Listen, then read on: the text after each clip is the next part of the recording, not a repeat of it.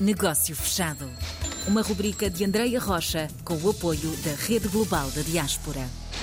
Continuamos nos Estados Unidos, mas esta viagem que vamos fazer hoje passa por vários pontos.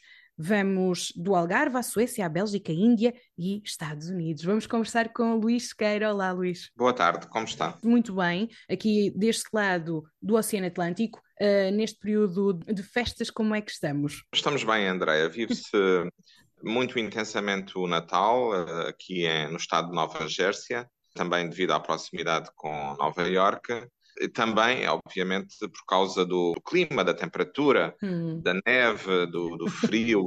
Uh, tudo isso ajuda a pensar Natal, nesta altura do ano. E agora um pouco sobre o seu percurso. Realmente parou em vários pontos do globo e como é que chega à Cônsul-Geral de Portugal em Newark, Luís? Eu tenho 25 anos de, de carreira, entre, sou, entrei no Ministério em 1997. Já passei pela Suécia, já passei pela Índia, já passei por França, Bélgica, agora Estados Unidos, e um dos uh, aspectos, um dos pontos fortes, porque se pauta a carreira diplomática em Portugal é pela diversidade de funções. Uhum. E, uh, passados 25 anos de carreira, chegou à altura de desempenhar as funções de cônsul-geral, ter um contacto mais próximo com a comunidade portuguesa aqui uh, no estado de Nova Jersey. Também sou cônsul Uh, cubro também os estados da Pensilvânia e do Delaware e estou muito, muito grato por esta oportunidade e estou muito orgulhoso de ser o cônsul, de representar os interesses de, de, Portugal, de ajudar a comunidade portuguesa aqui nestes três estados, como eu disse. Que diferenças é que vê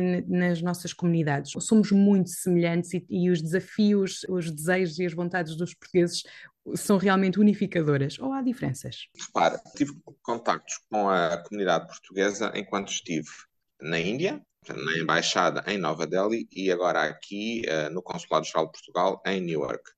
Quando estive em França e na Bélgica, desempenhava funções em uh, representações de Portugal junto de organizações internacionais e, hum. e daí o contato com as comunidades era menor. Okay. Principais diferenças, sobretudo o, o número.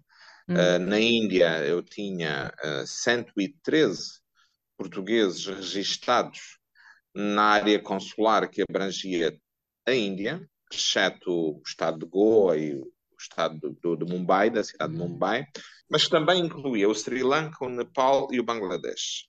113. Nunca mais. Hum, enfim, é um, é um, é um número que vai ficar. Na memória. Hum. Exato. Agora Newark. Aqui, hum. falar de outra dimensão. Pois, pois. Estamos a falar de outra dimensão.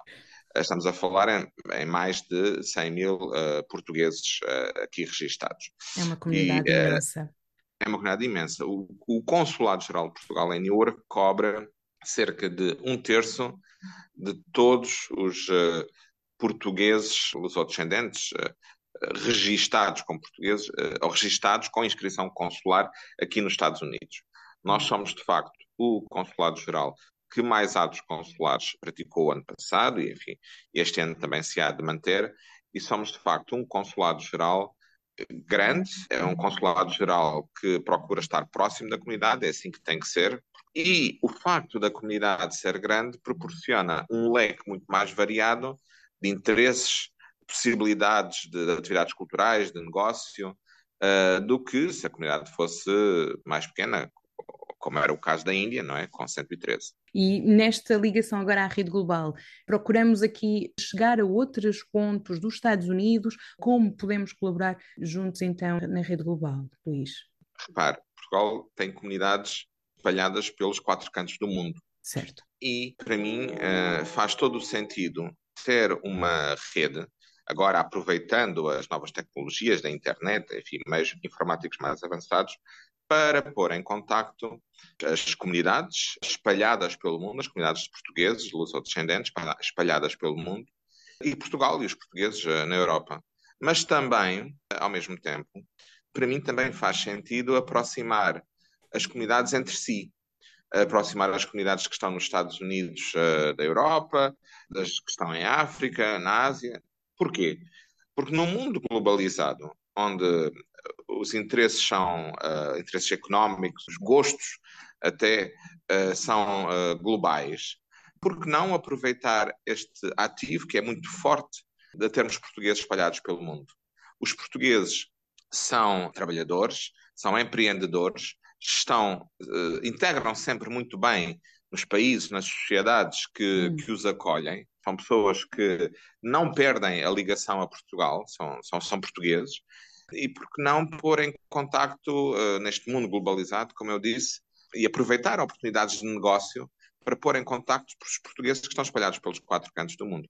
As entidades públicas, em certa medida, já estão uh, ligadas a este projeto, têm o apoio da Secretaria de Estado das Comunidades uh, Portuguesas e recebe uhum. uh, financiamentos uh, da, da, União Europeia. Faz todo o sentido que empresários, lá está, porque os portugueses estão bem integrados, conhecem bem a realidade local, falem, contactem, exportem, importem, façam, façam negócios com quem também conhece a realidade local no outro lado do mundo.